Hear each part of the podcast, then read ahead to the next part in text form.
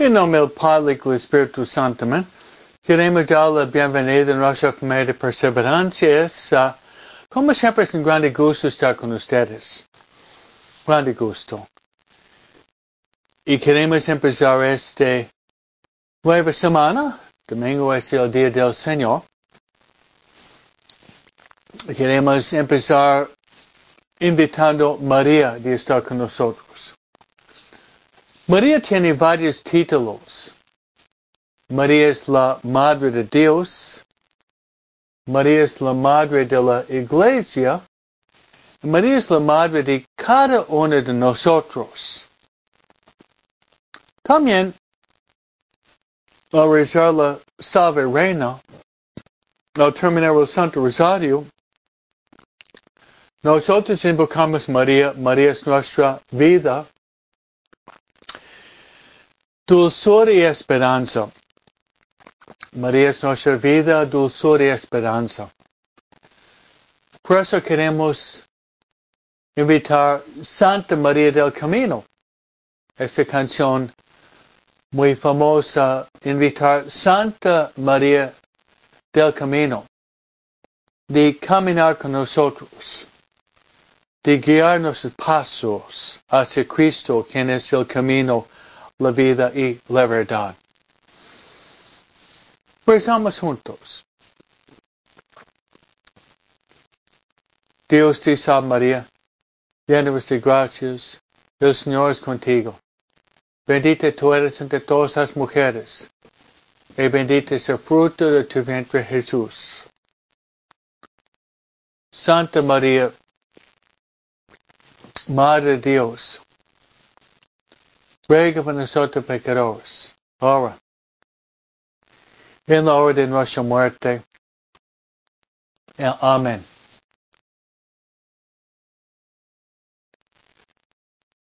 Luego, hermanos, queremos invitar a estar con nosotros. Nuestra guía espiritual. Nuestra guía espiritual es, hermanos, el Espíritu Santo. El Espíritu Santo, hermanos, es el Paráclito. También, según el Catecismo de la Iglesia Católica, es el don de los dones. También el Espíritu Santo es, rezamos en la secuencia por Pentecostés, el Espíritu Santo también es el dulce huésped de nuestra alma.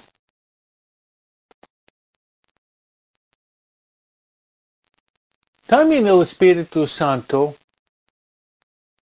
es nuestro consejero. Nuestro consejero y nuestro consolador. También el Espíritu Santo es el Espíritu Santo también es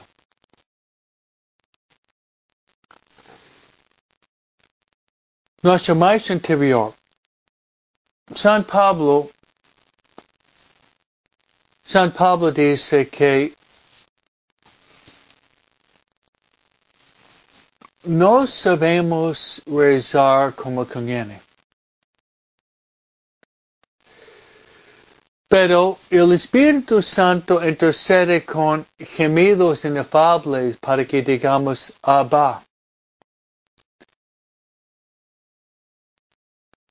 Abba que significa papi.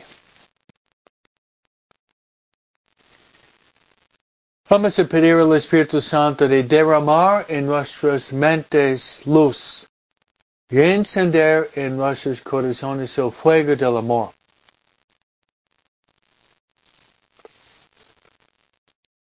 Rezando así. La clásica al Espíritu Santo. Ven Espíritu Santo, Llena los corazones tus fieles. Enciende ellos el fuego de tu amor. Envía tu espíritu y serán criados. Y renovarás la faz de la tierra. Oremos. Oh Dios que has iluminado los corazones fieles con la luz del Espíritu Santo. Danos de gustar todo recto según el mismo espíritu, y gozar siempre de sus consuelos.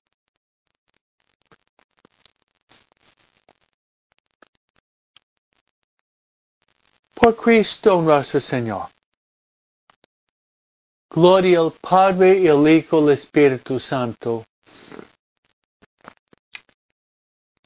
Como al principio, ahora siempre, por los siglos de los siglos. Amén. Nuestra Señora de Guadalupe, ruega por nosotros. San José, ruega por nosotros. San Miguel, ruega por nosotros. San Gabriel, ruega por. San Rafael, ruega por.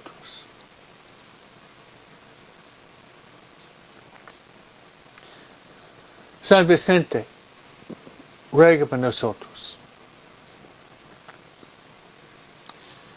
Santa Loyola, ruega por. Santa María Faustina Kowalska, ruega por nosotros. En nombre del Padre y del Hijo y del Espíritu Santo. Amén. Muy buenos días y feliz domingo. Domingo es el día que celebramos con mucha alegría la resurrección de Cristo. Cierto, día domingo es el día del Señor. Es el día que celebramos la resurrección de Cristo. Cada domingo. Es una, podemos llamarla mini Pascua.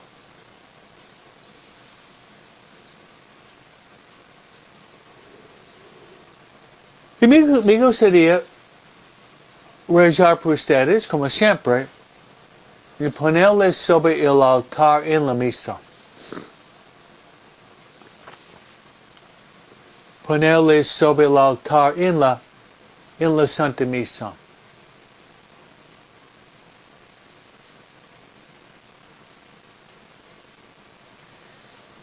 En el altar en la Santa Misa.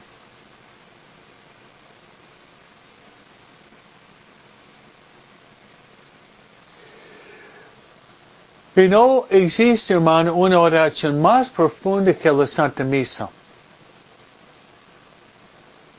Es la oración por excelencia.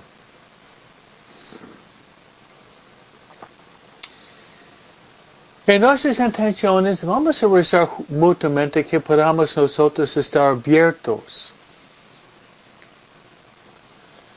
Que podamos estar abiertos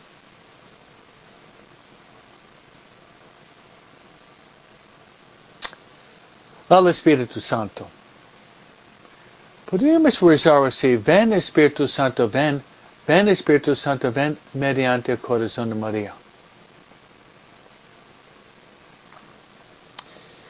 Me gustaría segundo rezar por sus familias. Voy a poner sus familias sobre el altar de la Santa Misa y rezar por sus conversiones. Y esta mañana estaba leyendo un número del diario de Santa Faustina Kowalska que hago todos los días. Jesús dijo, lo que le agrada más en rezar es rezar, rezar por la conversión rezar por la conversión de los pecadores.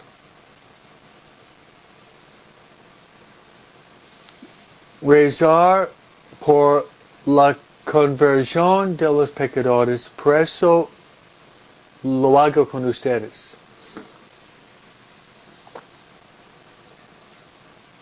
Especialmente, hermanos, los moribundos, aquellos que van a, que van a morir esta noche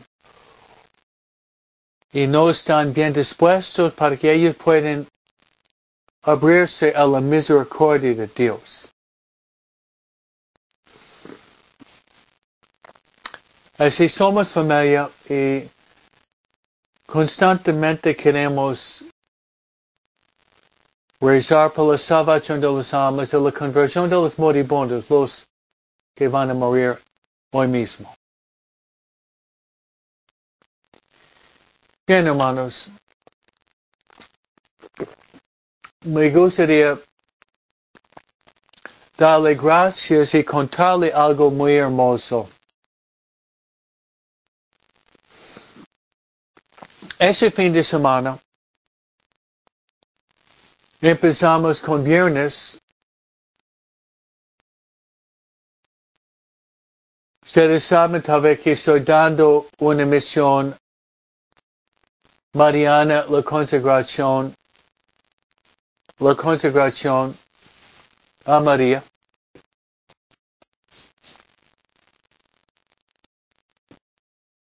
La consagración María en la parroquia de Nuestra Señora Guadalupe en Los Ángeles. Que va a tomar lugar el 2 de febrero. Que es la fiesta de la presentación que se llama también la Candelaria. Son 40 días después de la Navidad.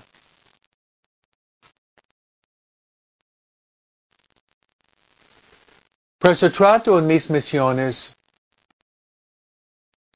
de disponer por los integrantes de, la consagración una oportunidad para confesarse. En fin, de hacer una confesión general. Pero hace una semana Yo era un poco nervioso debido al hecho que en la misión tenemos cerca de 250 personas. Y la mayoría son personas nuevas que nunca habían hecho la consagración y ni siquiera sabían qué es una confesión general.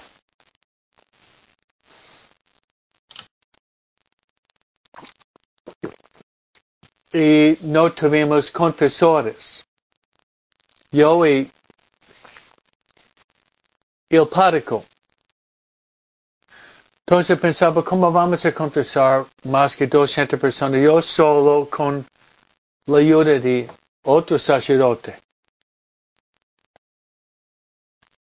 Pero yo pedí sus oraciones y oraciones de más personas ¿Y sabe lo que pasó? Se lo digo. Se lo digo. Y Rosa Barragán, y Raquel, y Erika, Irene, y Alicia, varios de ustedes podrían contar lo que pasó. Y el día viernes yo llegué poco antes de las tres y me quedé confesando hasta las siete y media más o menos. Pero gracias a Dios, el día viernes tuvimos seis sacerdotes confesando. Yo empecé, pero llegamos a tener seis sacerdotes, seis sacerdotes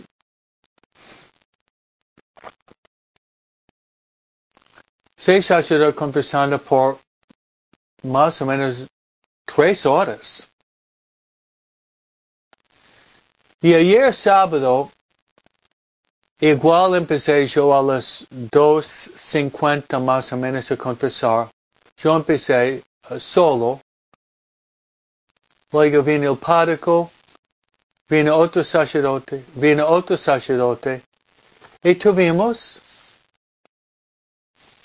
cinco sacerdotes confesando ayer. Rosa Barragán, Estela Loza y el equipo estaban rezando, animando, dando consejos, rezando. Y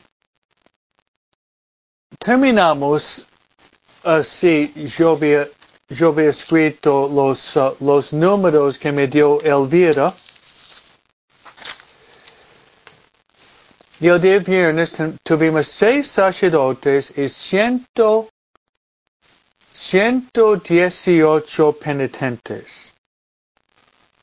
Ayer tuvimos cinco sacerdotes con 86 penitentes, en total 204. Dos, 204, 204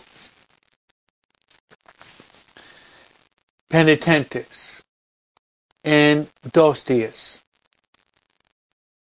Yo veo eso como un milagro. Realmente veo esto como un milagro. Es un milagro de gracias. Por eso, ustedes están parte de nuestra familia de perseverancia. Somos familia. Y me gusta compartir mis alegrías con ustedes. Ayer por la noche, hoy y viernes me sentí con mucha consolación porque yo sé que una buena confesión general, una buena confesión general cambia la vida. Ustedes quienes están conmigo, no es cierto cuando uno hace una buena confesión general, prácticamente cambia la vida. Prácticamente cambia la vida. El ejemplo que les había dado ayer, si acuerdan ustedes, fue el ejemplo del jardín. Jardín si planta semilla por rosas, zanahorias, tomates, pero si no saca la maleza, si no saca la maleza, ¿qué va a pasar? La maleza crece. La maleza crece y va ahogando las flores, las plantas, los frutos. Por debemos dar gracias, dar gracias por, dar gracias, hermanos, por la gracia de, de poder hacer una, una buena confesión general una buena confesión general. Por eso, quería compartírselo empezando nuestra plática hoy, hoy mismo. Y decir, dar gracias al Señor porque es bueno, porque es eterna su misericordia. Yo veo también así, que Fíjense ustedes pueden tener otra analogía.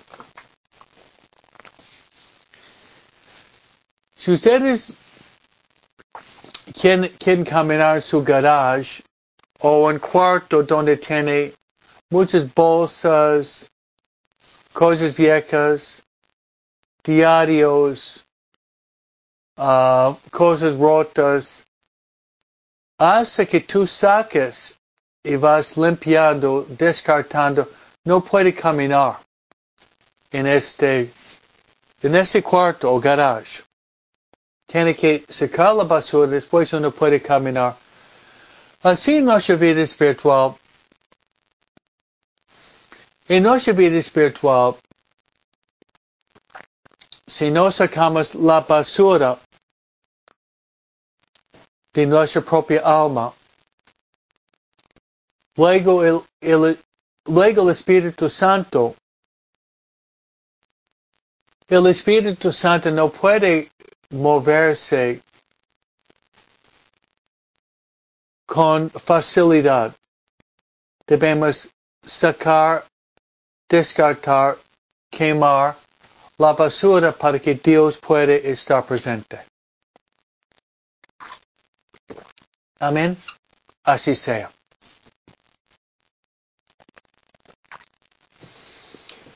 Bien. Y el día domingo es el día que celebramos la resurrección de Cristo. Juan Pablo II, él había escrito un documento sobre el día domingo.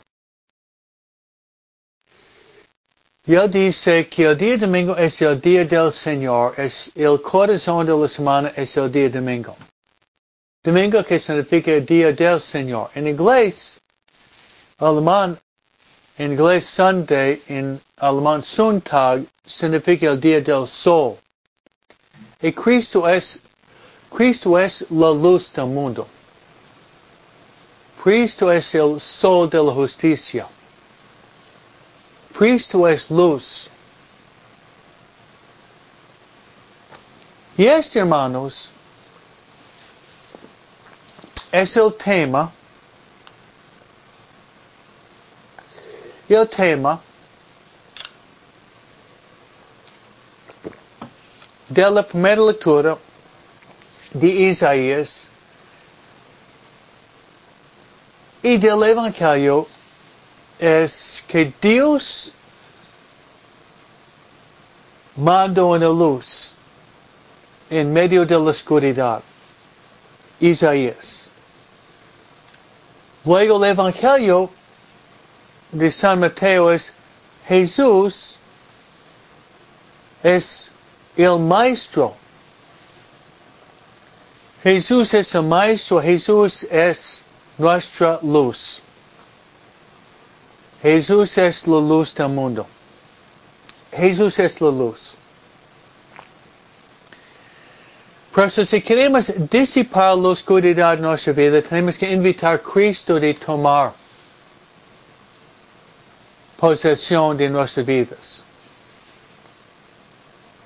Conocer más a Cristo, amarlo, seguirlo más.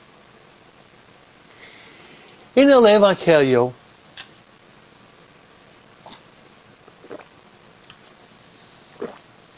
en el Evangelio de San Juan, Jesús varias veces se describe empezando con la palabra yo. Por eso nos sentamos a los pies de Jesús, el grande maestro. Nos, nos sentamos, nos sentamos a los pies de Cristo. Cristo, el grande maestro.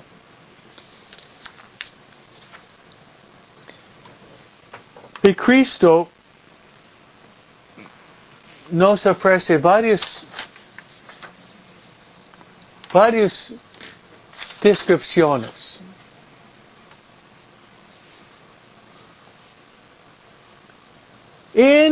San Juan capítulo 4, Jesús es la, el agua viva.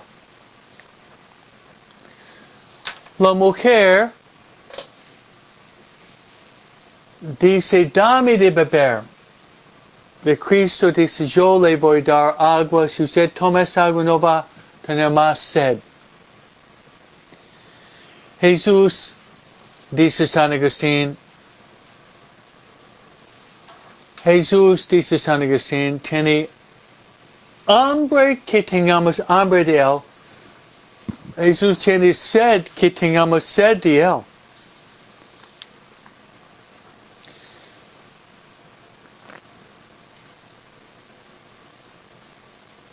Si pasamos, hermanos, a San Juan capítulo 6.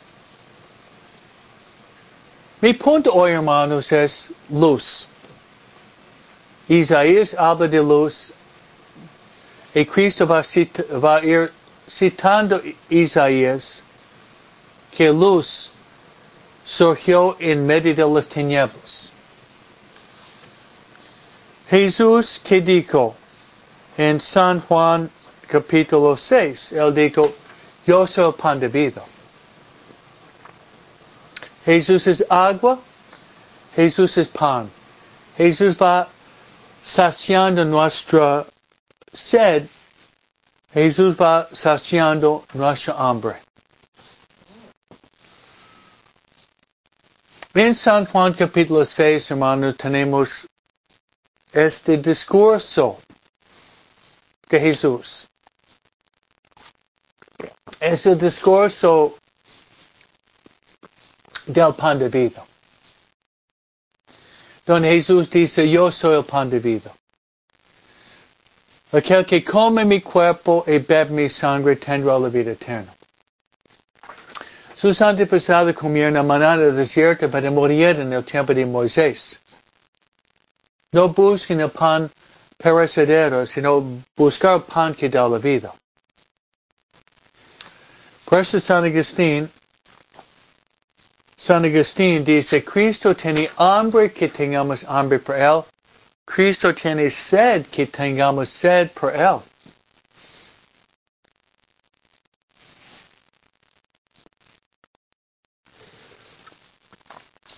Si nosotros pasamos a San Juan capítulo 8, Jesús ¿Qué hace Jesús? Extiende la mano para sanar. Para sanar la mujer encontrada en el adulterio. Los fariseos, dores de corazón, querían apedrearlo. Porque esa fue la ley de Moisés. ¿Qué hace Jesús? Jesús se pone de rodillas y empieza a escribir por el suelo.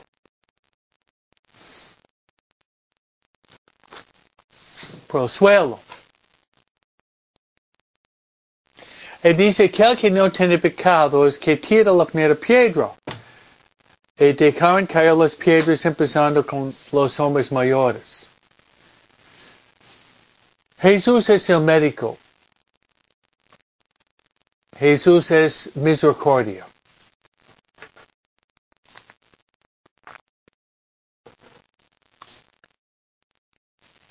Si vamos a San Juan capítulo 10, hay otro título por Jesús que me encanta, ojalá ustedes también. Hermanos, lo que estoy tratando de decir es, el punto central es, es luz. Cristo es la luz del mundo. Y Cristo es como un diamante. En la física, si ustedes tienen grande diamante,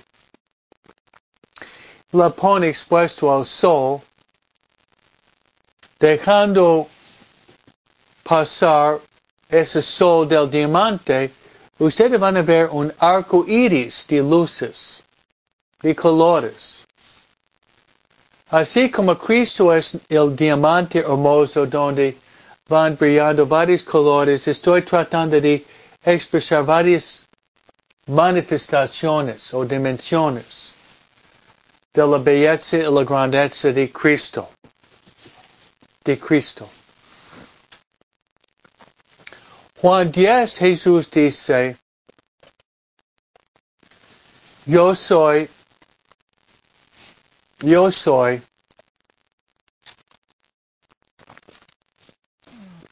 el buen pastor.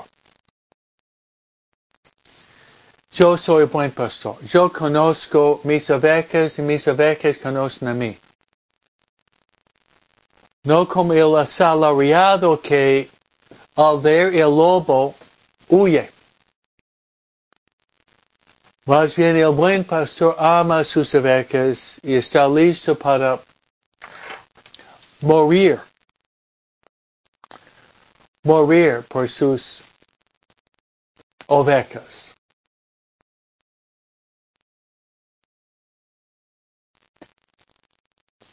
Yo estoy listo para morir. Morir por las ovejas. Jesús el buen pastor. Me encanta el ejemplo del buen pastor porque es muy aplicable a nosotros. Ustedes también, yo también debemos ser, debemos ser un buen pastor. Debemos ser un buen pastor. Porque ustedes tienen ovejas, yo también. Y si queremos ser un buen pastor, si queremos ser un buen pastor por nuestras ovejas, nuestros hijos, debemos ser una buena oveja del buen pastor. Se repito, si queremos ser un buen pastor, pues debemos conocer, debemos ser una buena oveja del buen pastor.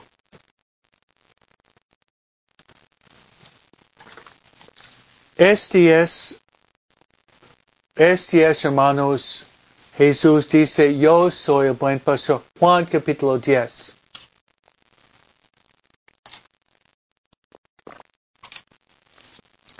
Luego si pasamos a Juan capítulo 11,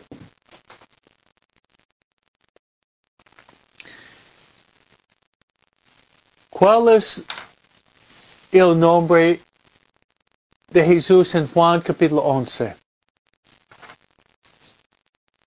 Todo está relacionado con Lázaro, el amigo Lázaro. Muere. Jesús va a la tumba y encuentra Lázaro muerto. María Marta, cerca de la tumba en lágrimas. Jesús llora.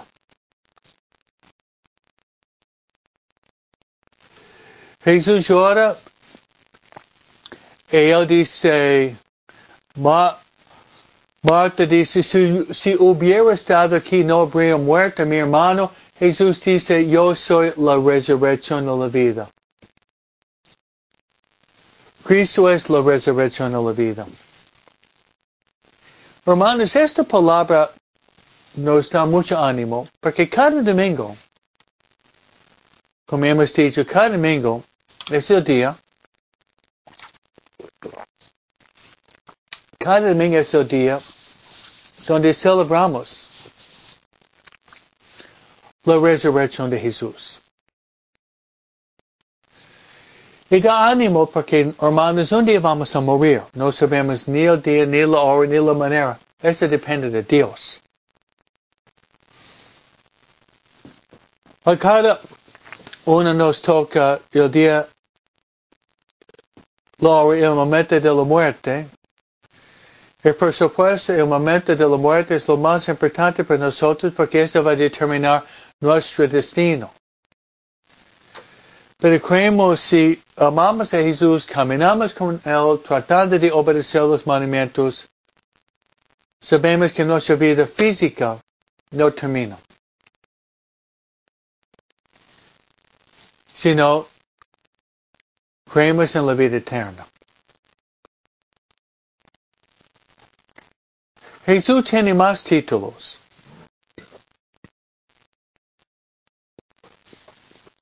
Jesús también había dicho, Él es el camino, la vida y Él es la verdad.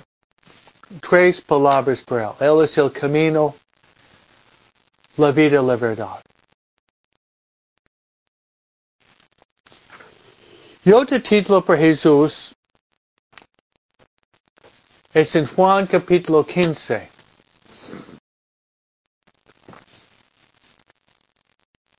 Juan capítulo 15.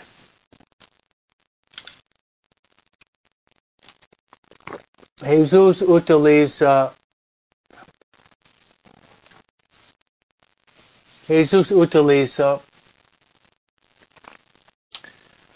un ejemplo de la naturaleza.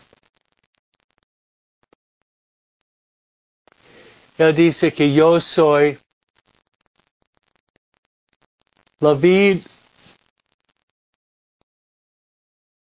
y ustedes son los sarmientos.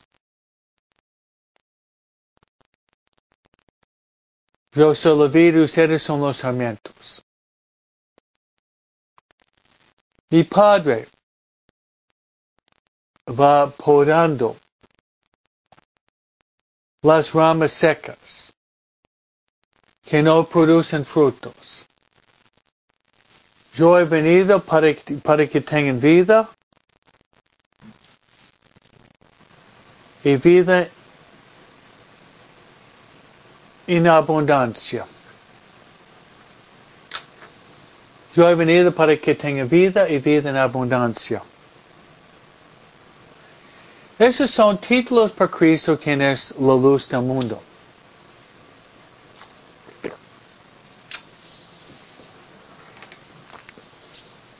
Para entender,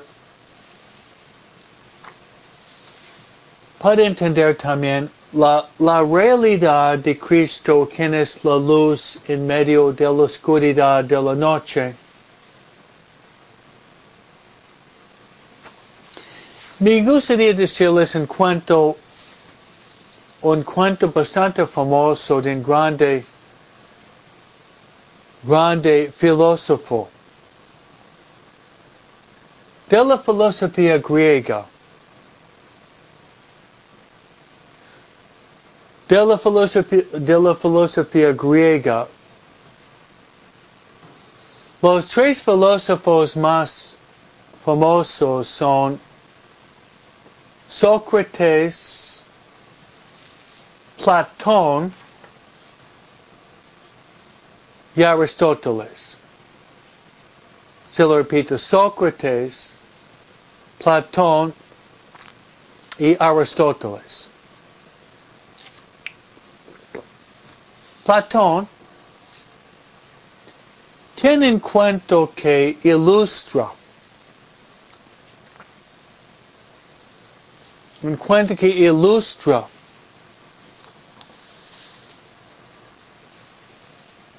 que ilustra nuestro punto. Se puede ver en la obra completa que se llama La República, pero es un mito que se llama el, el mito, se llama el mito de la es el mito de la cueva. Se lo voy a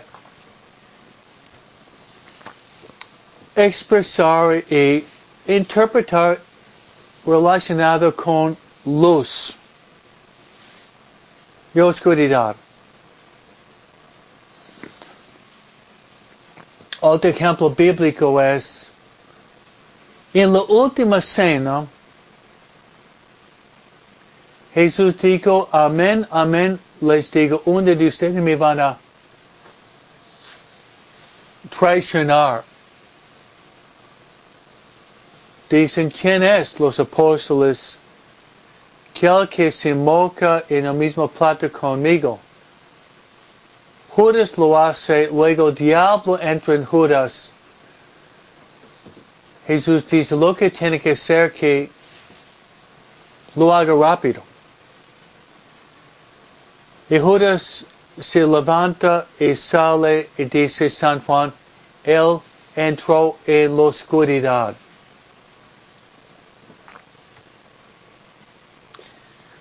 Ese pasaje bíblico manifiesta cuando nosotros estamos con Jesús, con buena voluntad, estamos en la luz. Pero cuando nosotros dejamos a Jesús, caminamos en la oscuridad de la noche. Caminamos en la oscuridad, la oscuridad de la noche. Regresamos a Platón, el mito de la cueva.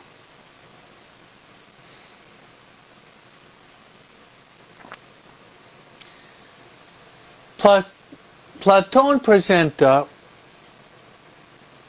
el mito de la cueva así. Hay una cueva en la cual están encadenadas varias personas. Las personas encadenadas están encadenadas con su espalda a la entrada.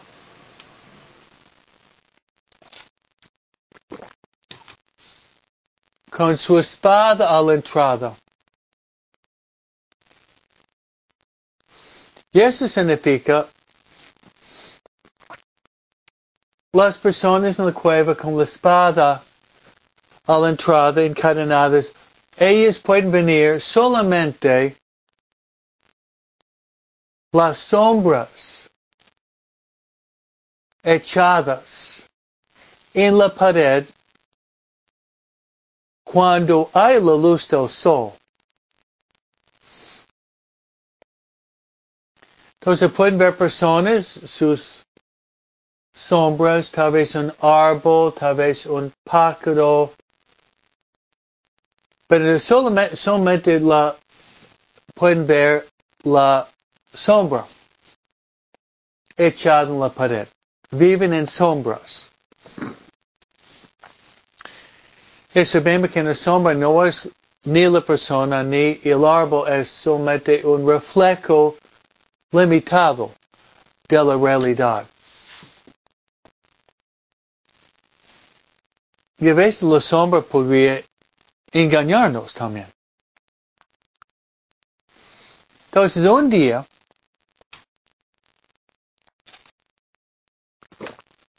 uno de los presos en la cueva, él rompe, quebranta la cadena. Rompa, rompe quebranta la, la cadena. Y sale fuera.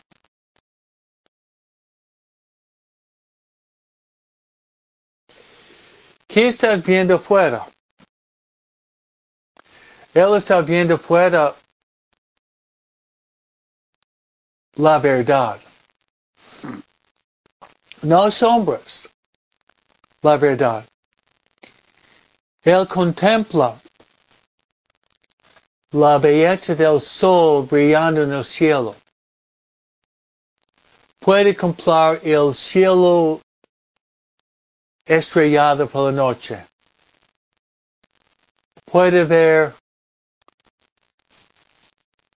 los árboles, los bosques, los árboles distintos, las hojas con colores distintos pintadas en el bosque y los árboles.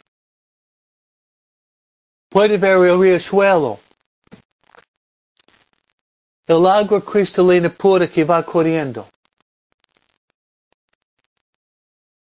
Puede ver el campo lleno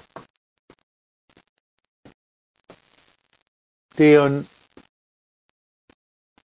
terreno fértil y el campo lleno de flores distintas. Puede ver los animales, grandes y pequeños, con su variedad. Puede ver los pájaros volando, poniéndose encima del techo o encima de los árboles. Puede ver las montañas majestuosas, cubiertas con la nieve fresca que cayó del cielo. Todo esto. Puede ver el sol levantándose por la mañana y parece que Dios es un pintor pintando el amarillo, naranjo, celeste en el cielo, que hermoso. Puede ver el sol cayendo, dejando los vestigios de la luz.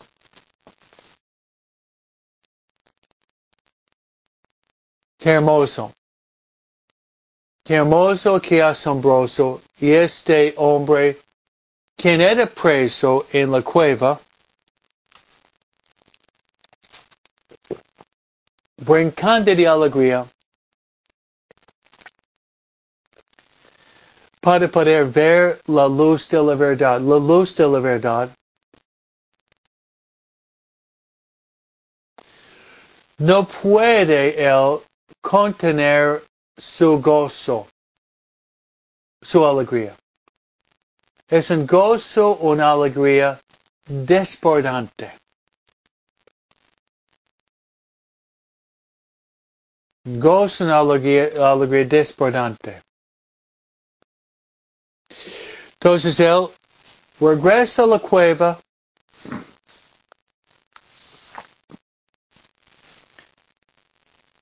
y anuncia a todos los presos en la cueva buena noticia.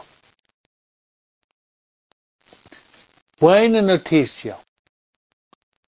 Muy buena noticia. Fuera de la cueva existe la realidad. Fuera de la cueva existe la realidad. basta romper las cadenas. Yo puedo ayudar, ayudarle a romper las cadenas. Ustedes pueden salir y ustedes van a entrar.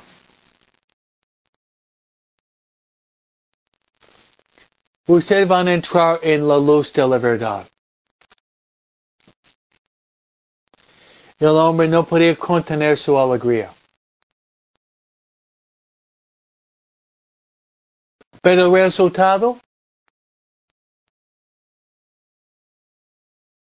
los presos dicen, vete, lárgate, lejos de nosotros, porque nosotros estamos contentos. Nosotros estamos contentos de estar aquí en la cueva. Entonces el hombre sale de la cueva, entra en la realidad de la belleza del mundo y los presos encadenados. Hasta la muerte van a ver nada más que las sombras echadas en la pared. Este mito de la cueva, hermanos, es fuerte. Yo lo veo relacionado con Isaías y Jesús quien levanta para dar una prédica en la sinagoga en Cafarnaum. Él es la luz. Él es la luz del mundo. Él es la luz del mundo. ¿Cómo podemos aplicarlo a nosotros? Mi plática me gusta darle resumen de la palabra de Dios, una interpretación y luego una aplicación. Resumen, interpretación, aplicación. Y es lo siguiente. Mediante un dicho proverbio en español. El dicho proverbio en español que ilustra mi punto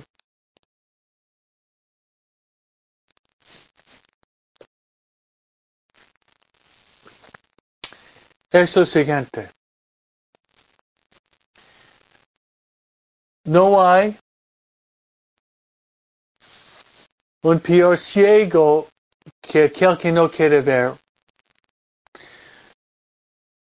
No hay peor sordo que aquel que no quiere oír. ¿Me oyeron ustedes? No hay peor ciego que aquel que no quiere ver. No hay peor sordo que aquel que no quiere oír. Ese sería un resumen del mito de la cueva de Platón.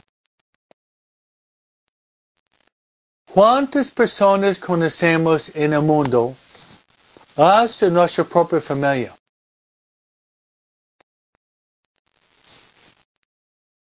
Que son personas ciegas que son personas sordas. Se lo repite que son personas ciegas y son personas sordas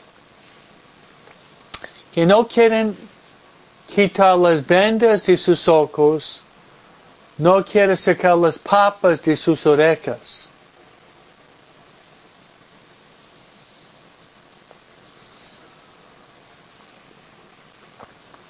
Me acuerdo en mi niñez, viendo un programa que me encantaba, el programa fue Los Tres Chiflados. Los Tres Chiflados.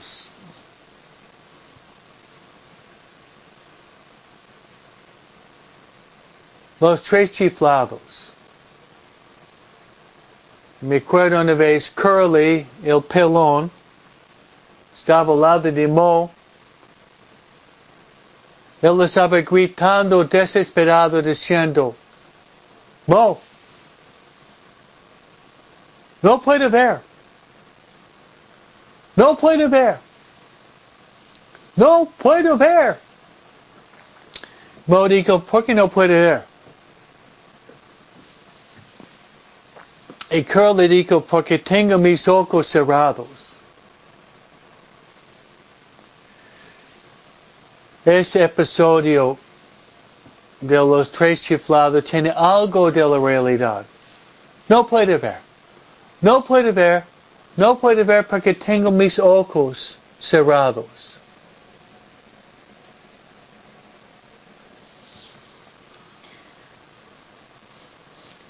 No puede ver. No puede ver, no puede ver. ¿Por qué? Porque tengo mis ojos cerrados. Tantas personas en el mundo hoy día que son como los tres chiflados. Que tienen los ojos cerrados. Como había escrito María Álvarez. Ella había puesto en la pantalla la luz y belleza después de una buena confesión. Eso es cierto. Lo que yo les había compartido empezando mi plática. Más que 200 personas. Más que 200 personas haciendo una, una buena confesión este fin de semana. Es cierto que una buena confesión es una manera para quitar las escamas, las escamas, las vendas de los ojos.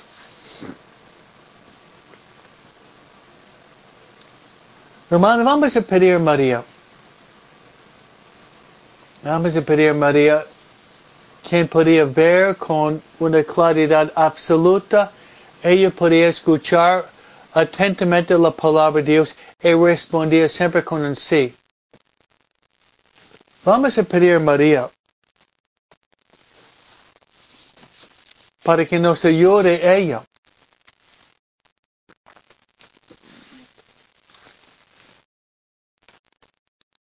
De ver, de ver Cristo quien es la luz del mundo. Pedir a la Purísima que todos tenemos puntos de ceguera hasta nuestra propia vida.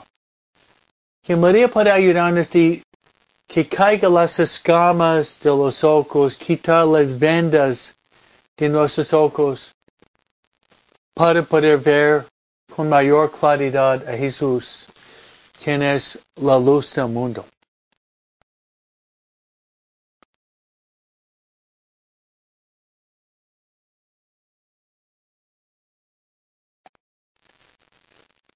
Pues hermanos, vamos a pedir María. María se llama Stella Maris. María se llama Stella Matutina.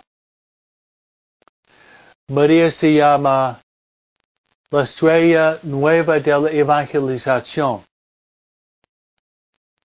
María es la aurora que viene antes del sol. Rezar María para que nos ayude a contemplar Cristo, la luz del mundo. Jesús dijo, yo soy la luz del mundo. Pero Jesús también dijo, ustedes son la luz del mundo. Recemos mutuamente, hermano, para que Cristo pueda brillar en nuestras mentes y corazones,